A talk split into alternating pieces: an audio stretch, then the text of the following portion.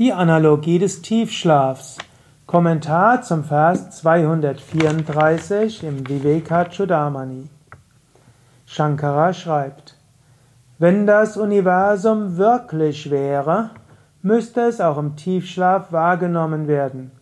Da im Tiefschlaf aber gar nichts wahrgenommen wird, ist es unwirklich und unwahr wie ein Traum.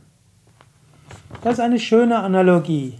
Woher weißt du, dass der Traum unwirklich ist, dass die Welt des Traums nicht wirklich, wirklich gibt? Das weißt du, weil du irgendwann aufwachst. Wenn du aufwachst, weißt du, die Traumwelt war unwirklich.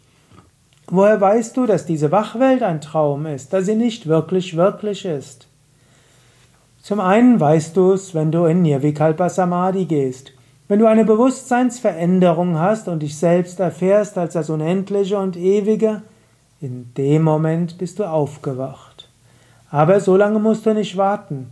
Du weißt es schon jetzt. In dem Moment, wo du träumst, ist die Wachwelt verschwunden. Und in dem Moment, wo du im Tiefschlaf bist, ist die Wachwelt verschwunden. Aber du existierst weiter, auch wenn die Erfahrung der äußeren Welt nicht mehr da ist.